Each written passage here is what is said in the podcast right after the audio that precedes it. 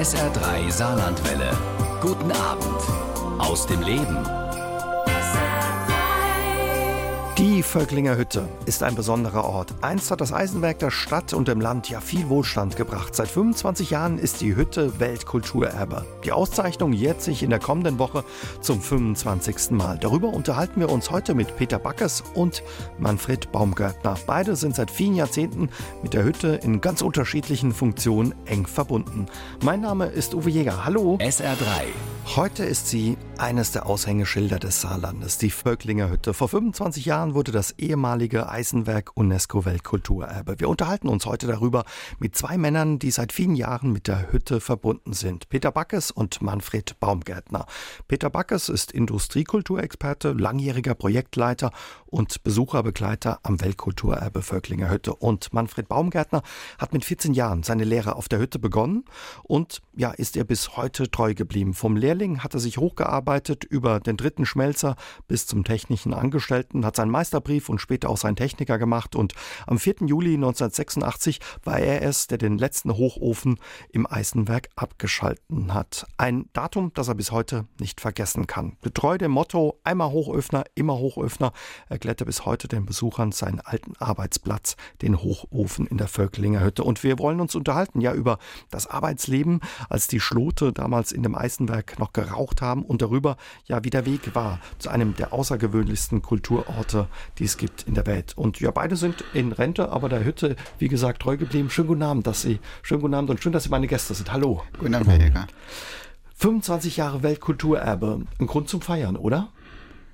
Auf jeden Fall ist das ein Grund zu feiern, weil wir haben wirklich in diesen 25 Jahren eine sehr intensive Erfolgsgeschichte geschrieben, die mit sehr viel Arbeit verbunden war, mit sehr viel Ideen verbunden war und auch mit sehr vielen Menschen äh, verbunden war, die da mitgearbeitet haben.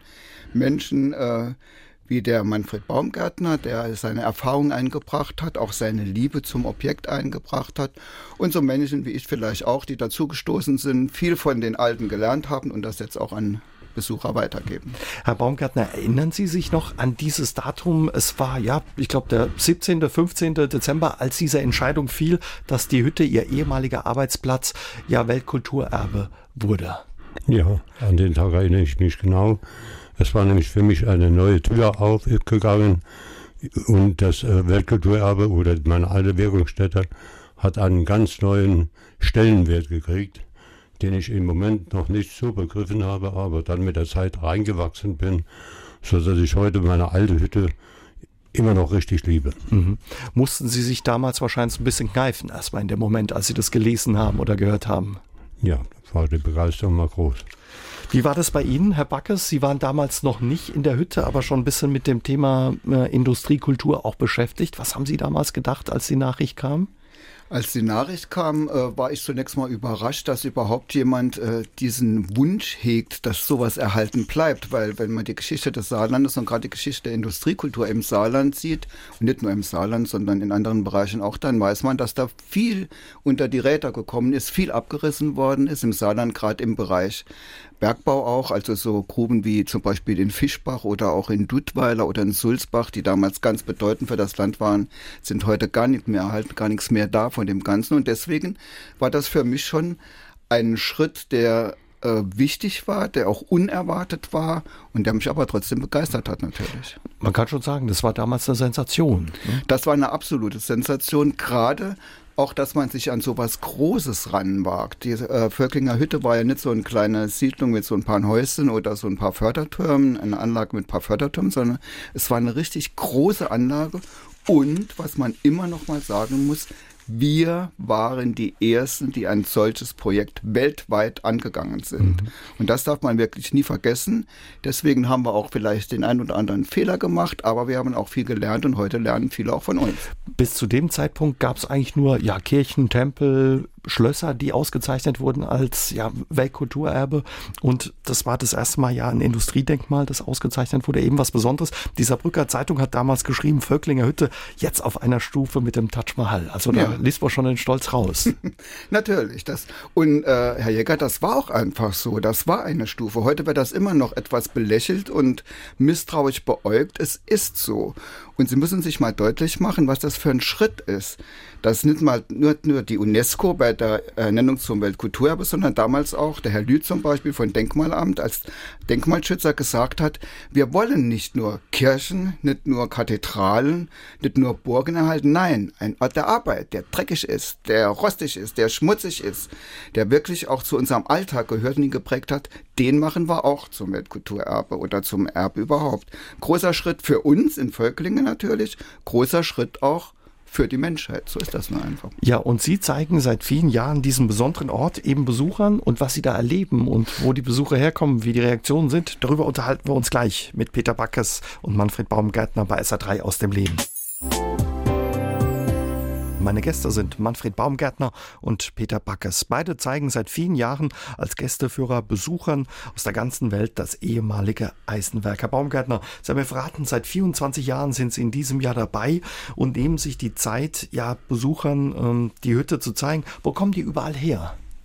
Die Besucher habe ich schon gehabt aus Japan, aus der Tschechei, aus der Türkei, aus Polen, und diese Besucherführungen, die werden dann natürlich auch mit Dolmetscher gemacht. Mhm. Wie ist das für Sie, ähm, ja, dass Sie jetzt quasi Ihren alten Arbeitsplatz Besuchern aus der ganzen Welt zeigen? Müssen Sie sich da manchmal zwicken oder sind Sie da verwundert? Nein, habe ich keine Probleme mit. Wie reagieren die Menschen auf die Hütte? Die reagieren unterschiedlich. Es kommt darauf an, wo sie herkommen.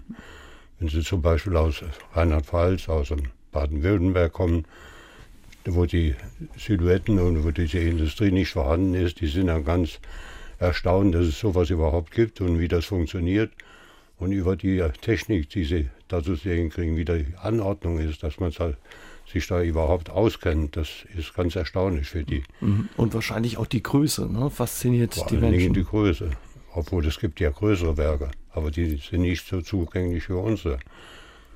Ein schönes Erlebnis in Erinnerung in den letzten Jahren, Jahrzehnten, seit das Sie die Leute da Das schönste Erlebnis, das mir nie aus dem Kopf rausgeht, das war, ich habe in der Schule für eine Referendarin einen Unterricht gehalten über die Völker Hütte und da waren die ganz still, das war die dritte Klasse gewesen und da hat die Lehrerin zu mir gesagt, äh, Sie müssen nicht glauben, dass die immer so sind. Und 14 Jahre später bin ich so einem Kleinen von der Klasse begegnet, ich habe ihn ja nicht mehr gekannt. Und da hat er sich vor mich gestellt, da hat er mich angeguckt und hat er gesagt, das Weltkulturerbe. Und da war ich so, das ist ein Erlebnis, das liegt ja schon fast 15 Jahre zurück, das werde ich auch in meinem Leben nie vergessen. Also da haben Sie einen bleibenden Eindruck hinterlassen. Herr Backe, Sie sind auch viel gerade auch mit Jugendlichen und Schülern unterwegs.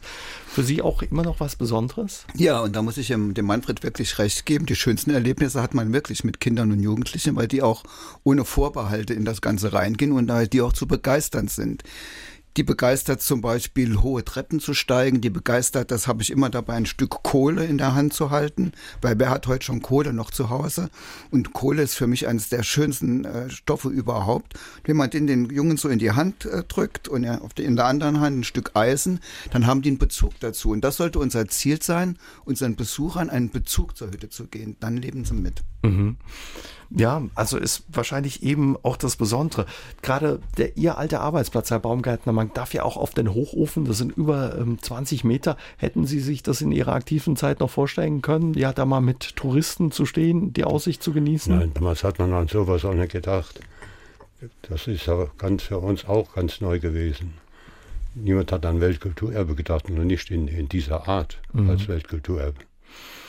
Was bedeutet es Ihnen heute ja, den Menschen aus allen möglichen Ecken der Welt und auch Deutschlands, Europas, ja die Hütte zeigen zu dürfen? Ist für mich eine innere Befriedigung, den Leuten zu zeigen, wie das funktioniert hat. Das, die Leute stehen ja davor und können sich gar nicht vorstellen, wie das funktioniert hat. Und das Schöne ist dabei, ich kann ihnen das erklären. Mhm. Und wenn sie dann nur so ein klein bisschen davon verstehen, und dann bin ich schon sehr zufrieden. Auch ein bisschen stolz dabei? Ja, vor allem stolz. Herr Backes, wie ist das äh, mit Ihnen? Was bedeutet Ihnen das, ja, Menschen von außen auch die Hütte zu zeigen? Dass äh, Leute zu uns kommen, ist natürlich die Basis unserer Existenz. Das ist ganz klar. Wenn wir, Industriekultur muss immer erlebt werden und Industriekultur macht nur Sinn, wenn sie mit Leben erfüllt wird. Und deswegen war das von Anfang an auch das Ziel unserer Gesellschaft, Menschen in die Hütte reinzuführen. Herr Jäger, Sie müssen sich eins klar machen. Bis 1999, also fünf Jahre nach der Ernennung zum Weltkulturerbe, war die Hütte ein abgeschlossener Ort. Da ist niemand reingekommen. Man hat die Tür aufgesperrt, nochmal zugesperrt und das war natürlich nicht Sinn der Sache, weil ein Weltkulturerbe muss offene Arme haben. Das muss sagen, kommt zu uns. Kommt das ist euer ja. Weltkulturerbe. Und wenn wir gerade eben das Wort Stolz äh, genannt haben, dann ist es für mich eigentlich ein Ziel, dass die Menschen in der Region stolz drauf sind, weil ohne die Menschen in der Region, ohne die Völklinger, ohne die Saarländer hätten wir das Projekt nie äh, so durchziehen können. Sie können das nicht gegen die Menschen machen. Die Menschen müssen auf ihrer Seite sein, sie müssen stolz sein, sie müssen sagen, das ist unser, das ist das geheime Wort, unser Weltkulturerbe. Und dann haben wir es geschafft. Und es war auch ein Stück Weg, ja. Und diesen Weg, den wollen wir uns heute Abend mal angucken. Zu Spitzenzeiten haben auf der Völklinger Hütte über 17.000 Menschen gearbeitet. Wir unterhalten uns heute Abend bei SA3 aus dem Leben ja über den Arbeitsalltag vor der Stilllegung der Hütte mit Manfred Baumgärtner und Peter Backes. Bevor wir einsteigen, unsere kleine Zeitreise machen, Kurz eine Frage noch von einem Hörer, Klaus Utzig, hört uns in Neunkirchen zu und er sagt, kann man fast kaum glauben, als Saarländer, er war noch nicht auf der Völklinger Hütte, hat das Weltkulturerbe noch nicht besucht. Mit ein Grund, er hat von einigen Bekannten gehört, dass die Eintrittspreise und der Service nicht gerade besucherfreundlich seien und ja, er würde von Ihnen gerne wissen, wie Sie ihm einen Besuch schmackhaft machen können. Ganz wichtiges Thema natürlich die Eintrittspreise und da gibt es auch gar nichts äh, zu verleugnen. Natürlich sind unsere Eintrittspreise nicht sehr niedrig. Auf der anderen Seite müssen Sie sehen, dass sie auch viel geboten bekommen, den Besuch der Hütte, Besuch verschiedener Ausstellungen. Meistens haben wir mehrere Ausstellungen und das läppert sich halt zusammen. Die müssen ja auch finanziert werden und unsere Projekte werden tatsächlich aus den Eintrittspreisen größtenteils finanziert.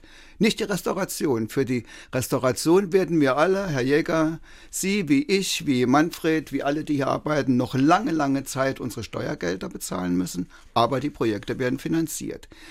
Schmackhaft machen kann ich die Hütte natürlich und will ich sie auch allen Saarländern, gerade weil sie auch einen Bezug dazu haben. Besuche der Hütte sind frei an verschiedenen Tagen, Dienstagmittags zum Beispiel.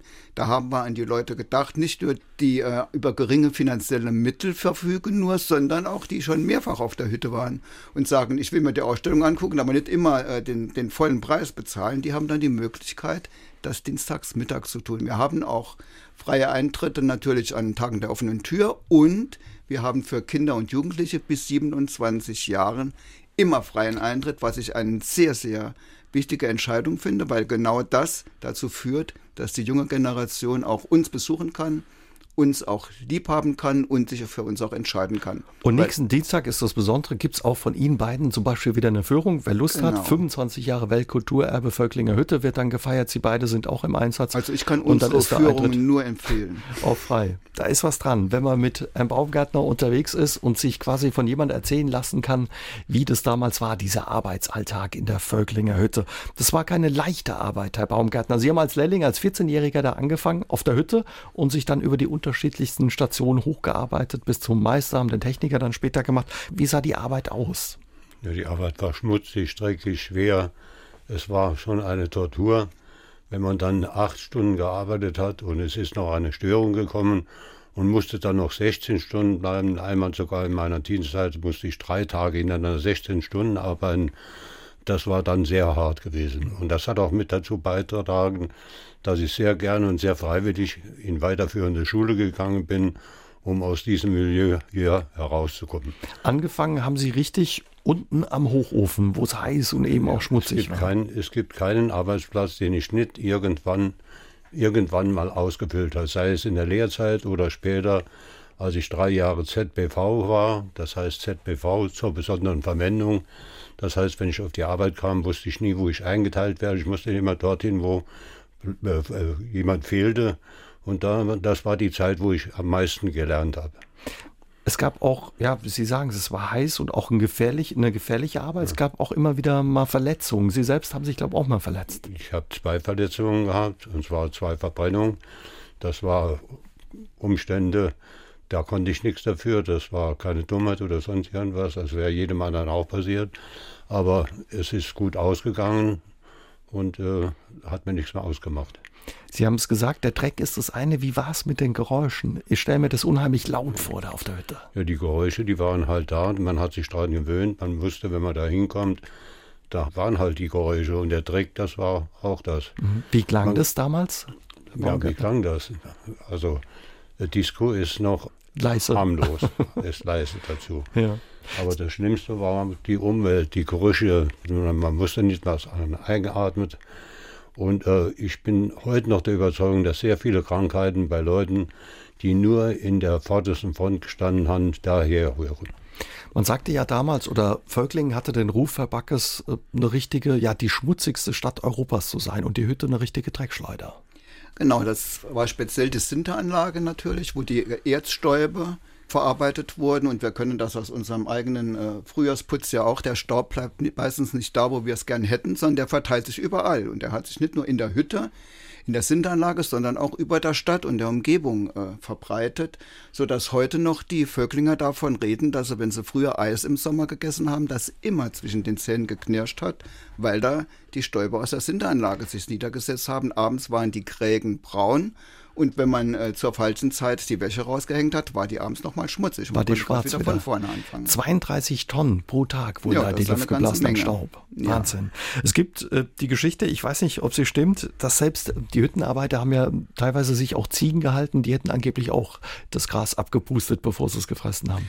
Diese äh, Geschichte wird erzählt. Ich weiß auch nicht, ob sie stimmt. Jedenfalls die Jugendlichen hatten die Aufgabe, mittags, wenn sie aus der Schule kamen, einen Strick um den Hals der Ziege zu binden, die rauszuzerren irgendwo auf eine Wiese. Die haben dann Fußball gespielt. Wie die zurückgekommen sind, haben die Ziegen tatsächlich auf den Vorderläufen nach unten sich abgestützt und haben über das Gras ausgepustet, um es zunächst mal von dem Staub zu verbreiten. Sagt man. Ist eine Geschichte. Ob es stimmt, kann ich Ihnen nicht 100% sagen, aber ich habe das vom Hüttenarbeiter erzählt bekommen. Herr Baumgärtner, trotz aller ja, harten Arbeit und aller Gefahren, Sie sind gerne zur Arbeit gegangen. Warum? Ich bin immer gerne zur Arbeit gegangen, weil ich eine sehr gute Kameradschaft hatte. Wir haben uns sehr gut untereinander verstanden, waren sogar Freunde gewesen und haben auch mit der Familie zusammen gefeiert, irgendwie möglich war. Und ich bin gerne zur Arbeit gegangen. Ich habe nur gute Kollegen gehabt was ich von anderen, äh, was ich von Hörensagen von anderen Betrieben nicht so kenne. Also war ein Stück weit mehr als Arbeit auch. Da ist ein bisschen mehr entstanden. Ja, ja und wie die Hütte auch die Stadt Völklingen geprägt hat, darüber unterhalten wir uns gleich mit meinen Gästen bei SA3 aus dem Leben Peter Backes und Manfred Baumgärtner. Herr Baumgärtner, ja, die Hüttenarbeiter hatten auch ein Stück weit eine eigene Sprache. Was war das für eine Sprache, die man da benutzt hat? Die Sprache war für bestimmte Werkzeuge, hat man Tiernamen genutzt. Hat zum Beispiel das Siphon, das ist also die Schlacke vom Eisen dran, hat man gesagt, das war der Fuchs. Äh, es gab den Hund, es gab den Bär und äh, andere Betriebe, Walzwerke und so, die haben auch diese Tiernamen gehabt. Mhm. Was hatte es auf sich, wenn einer gesagt hat, die Sau abstechen? Die Sau abstechen, das war das natürlich, das war, wenn der Hof neu zugestellt wurde. Dann wurde die Sau abgestellt und die Sau ist das, was sich in sieben bis zehn Jahren in der Produktionszeit des Horums unten im Horum und im Sumpf angesammelt hat. Das ist die sogenannte Sau. Die muss man dann abstechen, wenn man zwei, zwei Meter fünfzig unter das normale Abstichloch geht und dann die Sau absticht.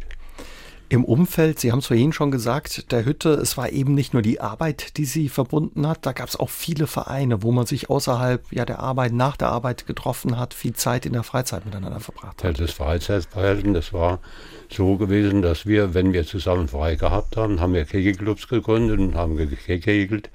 Das war eigentlich das einzige Freizeitangebot, was man in der Zeit machen konnte.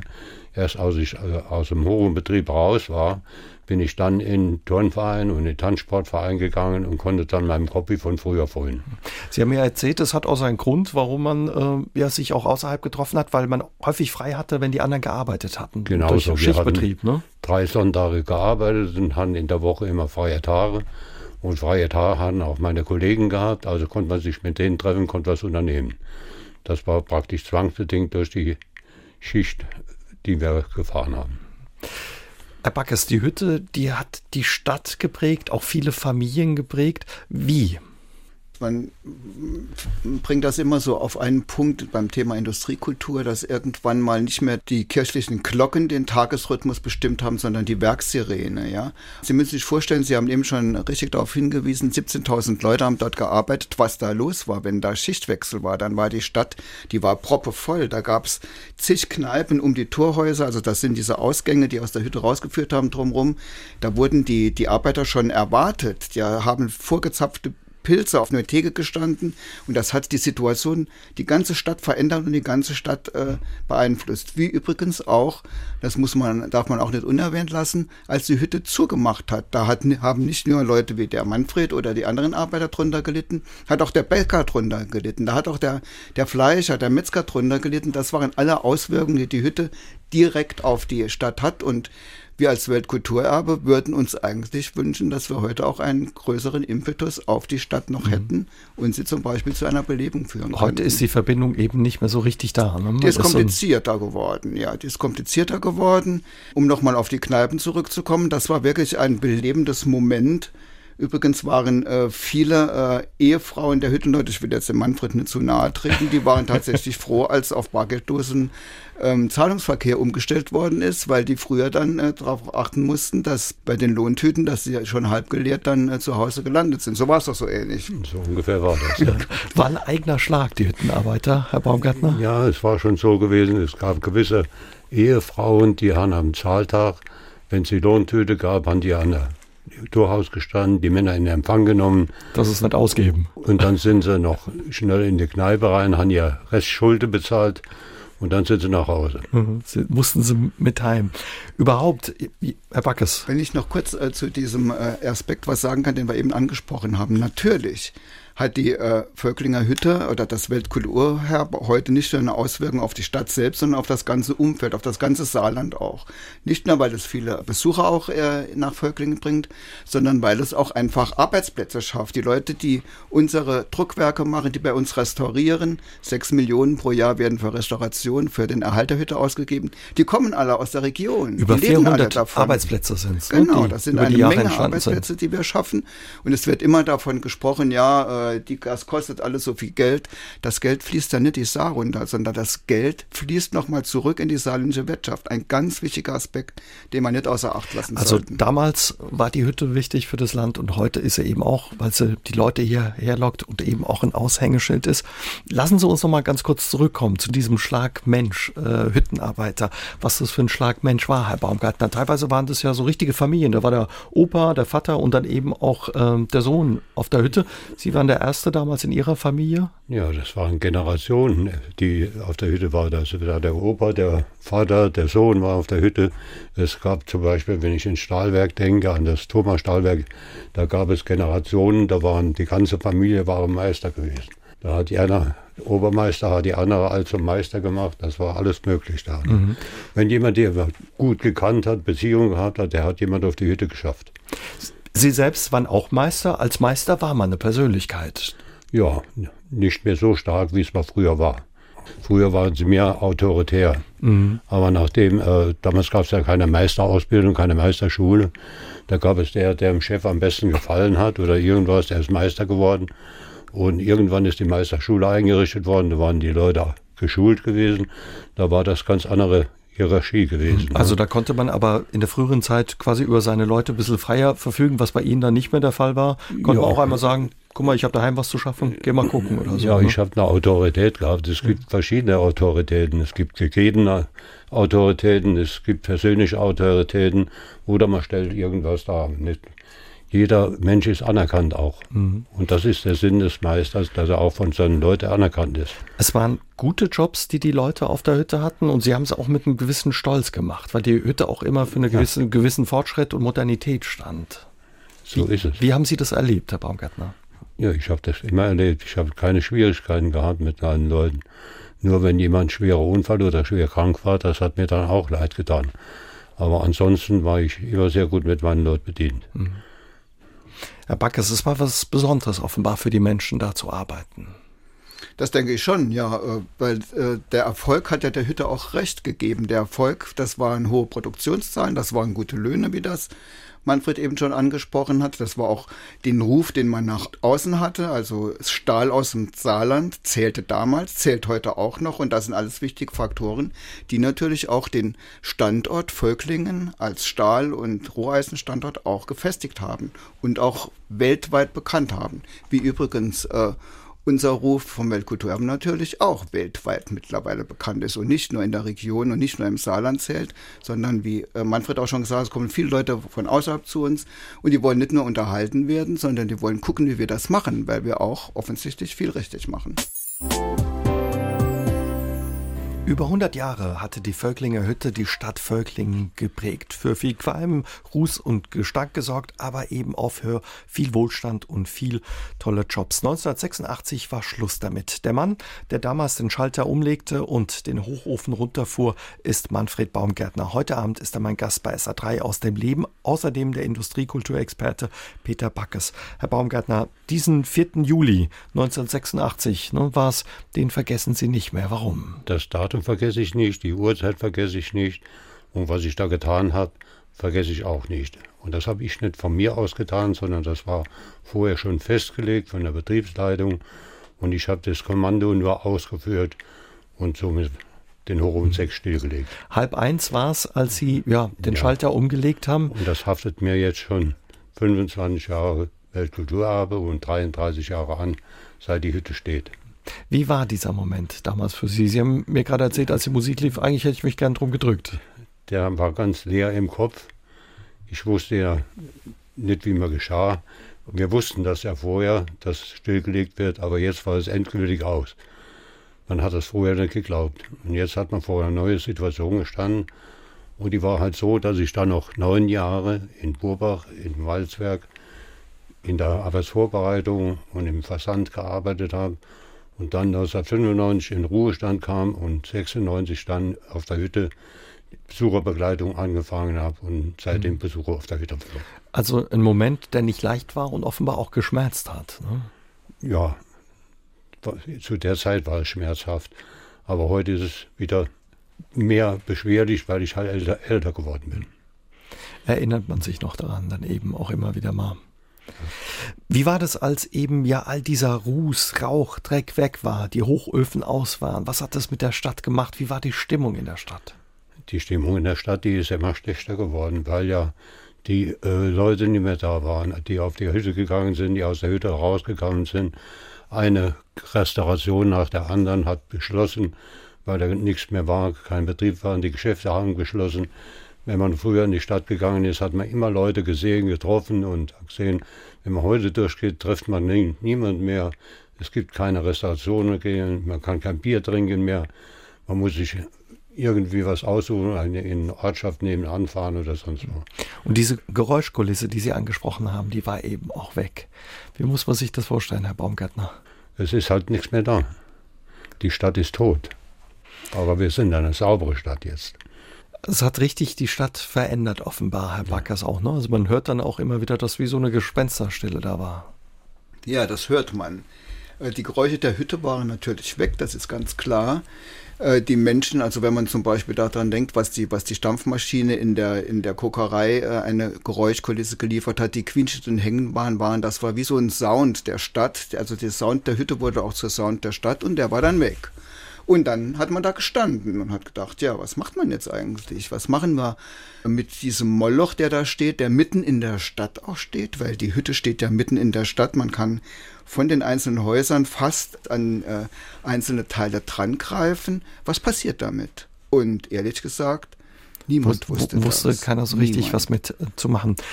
Kaum war die Hütte zu, begann auch Ihre Geschichte mit der Hütte. Wenige Tage oder der Tag danach haben Sie schon Ihren Fuß auf das Gelände gesetzt und haben Erkundungen gemacht. Was war ja. Ihr Job und wie war das? Also das war so, wir waren damals Angestellte, das, wir waren so ein kleiner Trupp von vier Leuten, meistens Geisteswissenschaftler, die im Konservatoramt angestellt waren unter dem damaligen Johann Peter Lüth, dem Landeskonservator, der eine ganz wichtige Rolle übrigens bei dem Erhalt der Hütte auch gespielt hat, die treibende Kraft eigentlich war.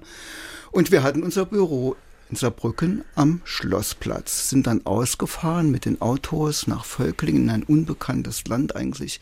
Ich bin mal vorgekommen wie so ein Forscher, der in eine weiße Landkarte da einreist und wir wussten ja nicht, was los war.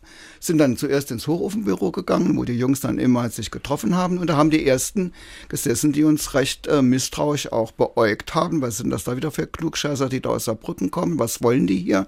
Und die haben uns dann auch Auskunft gegeben. Die haben uns geführt, die waren sehr froh auch, dass wir da waren, dass sich um ihr Werk gekümmert worden ist. Da waren sie auch schon, der erste Stolz ist entstanden und die haben uns viel erklärt. Wir haben dann alle Sachen gesammelt, Schichtbücher gesammelt, wir haben Werkzeuge gesammelt und was war der Beginn? Und abends sind wir wieder zurück in unser warmes Büro nach Saarbrücken gefahren, unser sauberes Büro und die Hütte war wieder weit weg entfernt. Und so ging das ein paar Jahre weiter. Bevor es wieder auf Entdeckungsreise ging. Vorher, Baumgärtner, durften ja klar, logischerweise nur die Leute rein, die da gearbeitet haben. Für alle anderen war das ja ein unbekanntes Land, wie der Herr Backes sagt, ein unbekannter Ort. Ne? Ja, ich habe die Hütte nicht mehr betreten, bis ich angefangen habe, 96 die Führung zu machen. Mhm. Also Sie wollten erstmal nichts mit zu tun haben, weil es so sehr geschmerzt hat auch, oder? Ja, ich habe ja nie geglaubt, dass das Weltkulturerbe wird. Hätte ich das geahnt, hätte ich das nicht erwarten können, bis es soweit ist. Peter Backes und Manfred Baumgärtner, die beiden sind schon fast ihr ganzes Leben mit der Hütte in irgendeiner Form verbunden. Herr Backes, Sie haben es schon gesagt, damals als die Hütte dann dicht war, wurde gestritten, was mitmachen, stehen lassen, abreißen. Die Meinungen gingen da sehr auseinander. Das ist richtig.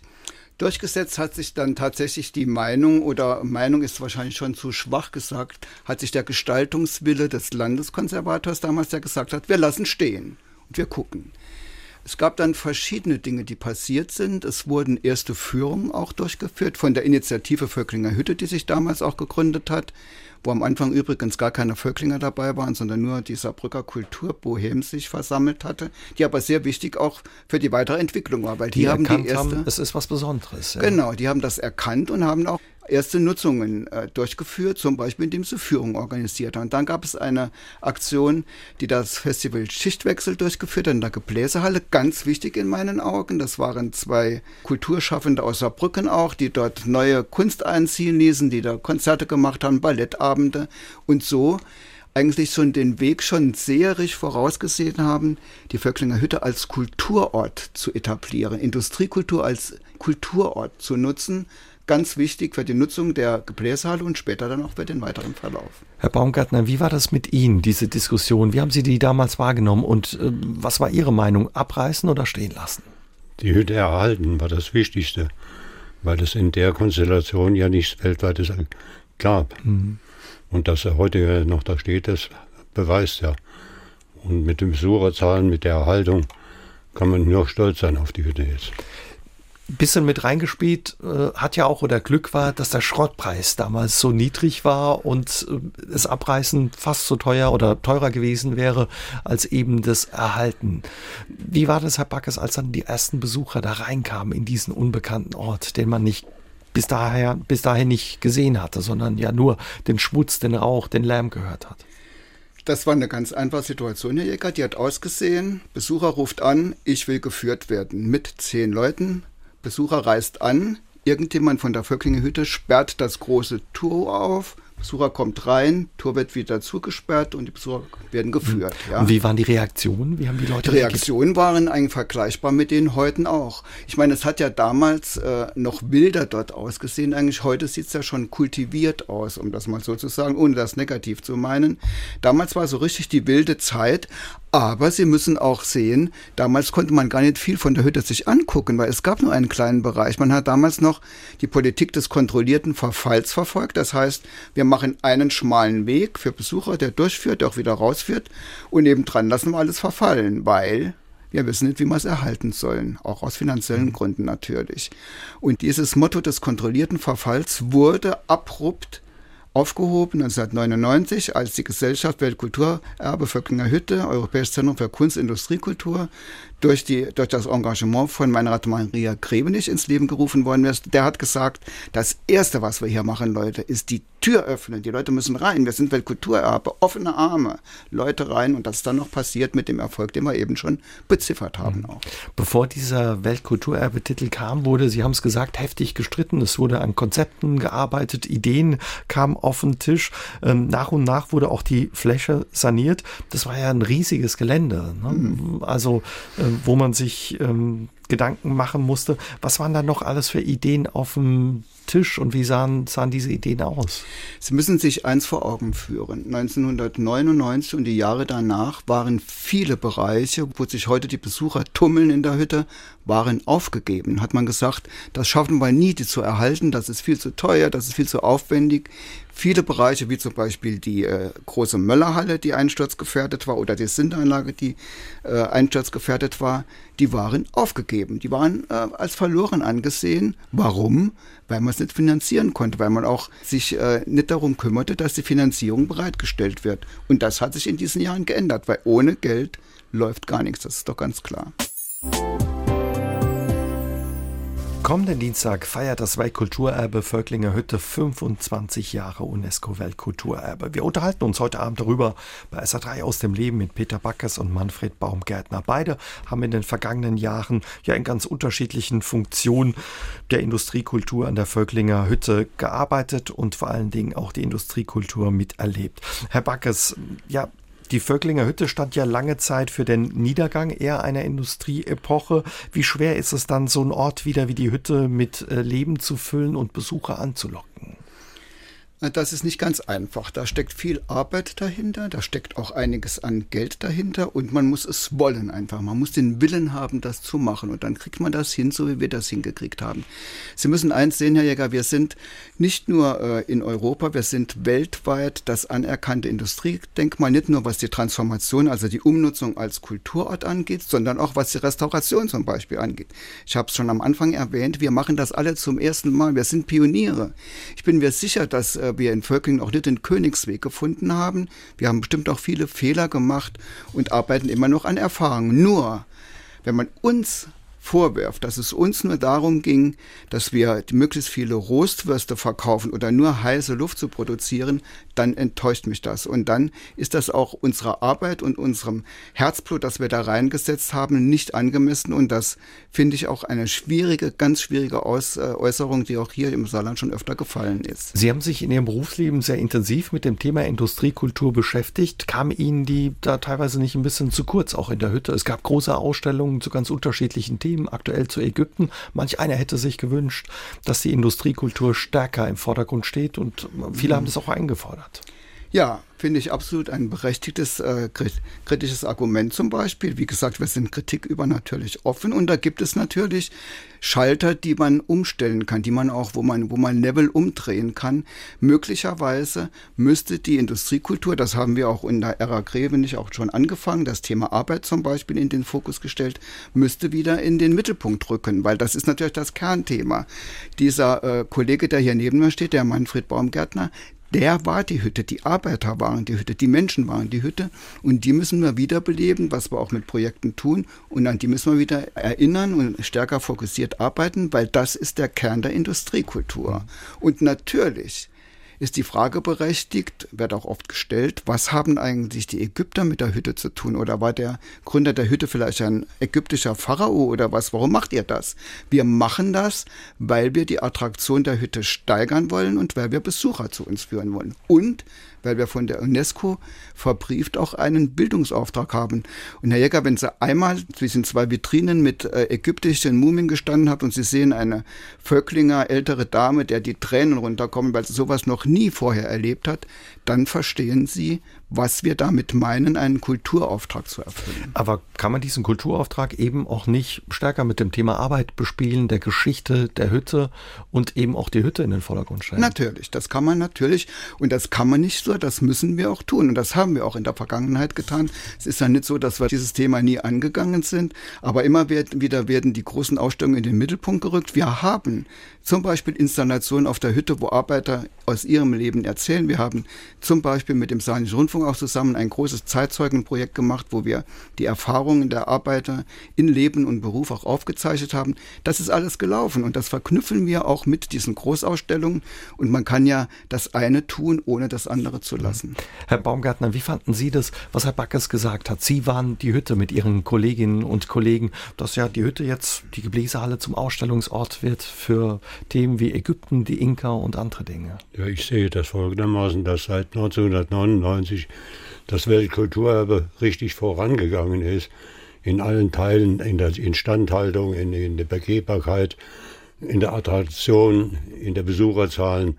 Also ich kann nur seit 1999 immer Steigerungen erkennen. Mhm. Also Sie hat das nicht gestört, wenn Sie mit Ihren mir, Besuchergruppen da durch sind? Mir ist das in 24 Jahren noch nie langweilig geworden, weil auch immer Neues dazukommt.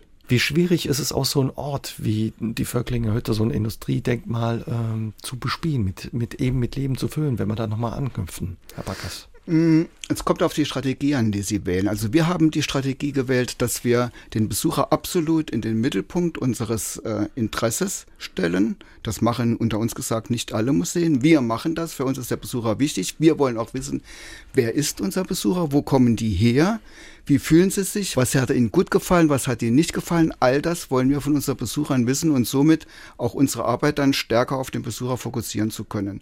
Und ohne übertreiben zu wollen, der Erfolg gibt uns recht. Besucherzahlen sind nicht alles.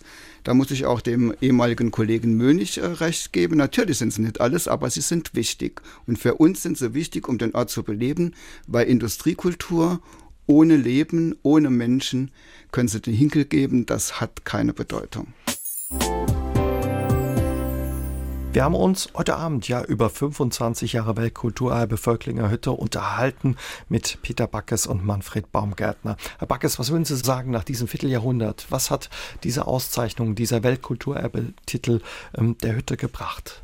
Zunächst mal keinen Cent, weil äh, Geld kriegt man für diesen Titel zunächst mal nicht. Man kriegt dieses Label und das ist wichtig. Und ist für uns besonders wichtig, weil das Industriekultur in der internationalen, sagen wir mal, Kulturanerkennung schon ein bisschen schwer hat, weil Industrie immer noch mit Dreck und den eben schon zitierten Stäuben und alles und schlechter Luft assoziiert wird. Und wir haben, glaube ich, durch diesen Weltkulturerbetitel weltweit deutlich gemacht, dass auch diese Kultur wichtig ist, die Alltagskultur, die Industriekultur, die technische Kultur, die Kultur der Arbeiter, das alles, was dazugehört, von den Liedern über die Romane, über die äh, Siedlungen, all das ist Industriekultur und all das gehört zum Weltkulturerbe. Nicht nur das Denkmal in Völklingen, sondern das alles drumherum, diese ganze Kultur der Arbeit und sowas, das ist Weltkulturerbe und das hat die UNESCO mit dieser Auszeichnung auch honoriert. Und uns hat das natürlich weltweite Reputation gebracht, hat uns viele Besucher gebracht, hat uns weltweit bekannt gemacht und hat auch dazu geführt, dass weltweit Kollegen bei uns anreisen und zu gucken, wie wir es machen, wie wir restaurieren, wie wir äh, Transformationen machen, wie wir Besucherführer und das ist der Lohn dafür, dass wir dieses Label erreicht haben. Aber wenn Sie ähm, gerade beschreiben, was auch alles dazugehört zur Industriekultur, die Lieder, vielleicht auch die Sprache der Hüttenarbeiter, ja. die angesprochen wurde, der Lebensstil, die Häuser, da wäre aber doch noch Luft nach oben. Wie könnte man das stärker noch in Fokus ähm, bekommen und auch vielleicht stärker Verbindungen herstellen? Um das mal so einfach oder äh, lapidar darzustellen. Wir haben ja in Völklingen eines der weltweit anerkannten und auch einzigen noch voll erhaltenen Industriewerke stehen, Eisenwerke stehen. Wir haben nur ein Problem. Die, die das ausgemacht haben, die das geschaffen haben, die das zum Leben erweckt haben, die sind weg. Die Arbeiter sind weg. Und da haben wir in der Tat einen Nachholbedarf, dieses, diese Kultur der Arbeiter stärker in den Mittelpunkt zu rücken auf diese Kultur der Arbeiter, auf ihre Arbeitsplätze zum Beispiel, auf ihre Wege, die sie gegangen sind, auf die Sachen, die Sie auch schon angesprochen haben. Was haben die in der Freizeit gemacht? Sind die äh, zu Röchlingen Fußball gucken gegangen? Sind die ins Kino gegangen? Das Schöne, dass es noch in Völkling gibt. Was haben die gemacht? All das müssen wir stärker beruhigen. Und da bin ich durchaus auch bereit, äh, zuzugeben, dass wir da äh, noch stärker werden müssen. Das wird in Zukunft im Fokus äh, unseres Handels stärker verankert sein müssen. Da haben Sie recht. Herr Baumgärtner, Sie haben ja angesprochen, ja, was für Narben ähm, dieser Abschied von der Volklinger Hütte für Sie als Arbeiter bedeutet hat, welcher Schmerz da auch dabei war. Was würden Sie sagen, was hat es Ihnen gebracht? Hat es ein bisschen den Stolz zurückgebracht, die Narben verheilen lassen? Ja, die äh, Ernennung zum Weltkulturerbe hat für mich eine ganz neue Tür aufgemacht, ein neuer Lebensabschnitt eingeleitet. Und äh, die Narben, die sind meiner Ansicht nach, man sieht nichts mehr davon. Was also, wünschen Sie sich für die Hütte? Ich wünsche mir, dass dem Weltkulturerbe noch lange, lange sehr, sehr gut geht. Und dass wir einen guten Geschäftsführer dorthin kriegen. Wie ist mit Ihnen, Herr Backes? Was wünschen Sie sich für die Hütte? Ich wünsche mir im Prinzip, dass die Arbeit, so wie sie jetzt die letzten Jahren äh, gemacht worden ist, dass die weiterläuft, dass wir weiter daran arbeiten, äh, junge Menschen in die Hütte zu bringen, weil die sind wichtig für die Zukunft der Hütte, weil wir werden alle irgendwann weg sein und dann müssen das, unsere Jobs müssen von jungen Leuten gemacht werden, dass wir Initiativen wie zum Beispiel Urban Art, die ich ganz, ganz wichtig für die weitere Entwicklung der Vöcklinger Hütte halte, dass wir die weiter verfolgen, auch so erfolgreich verfolgen wir das jetzt gemacht haben. Und natürlich auch unsere Kompetenz im, in dem Erhalt weiter ausbauen, weiter führend sind weltweit, was den Erhalt, was die Restauration, was den Kampf gegen den Rost angeht, um es mal lapidar zu sagen, sodass wir noch lange einer der spannendsten Orte der Welt bleiben. Dann wünschen wir Ihnen viel Spaß weiterhin bei Ihrem Einsatz für die Hütte und erstmal vielen Dank für Ihren Besuch heute Abend bei uns.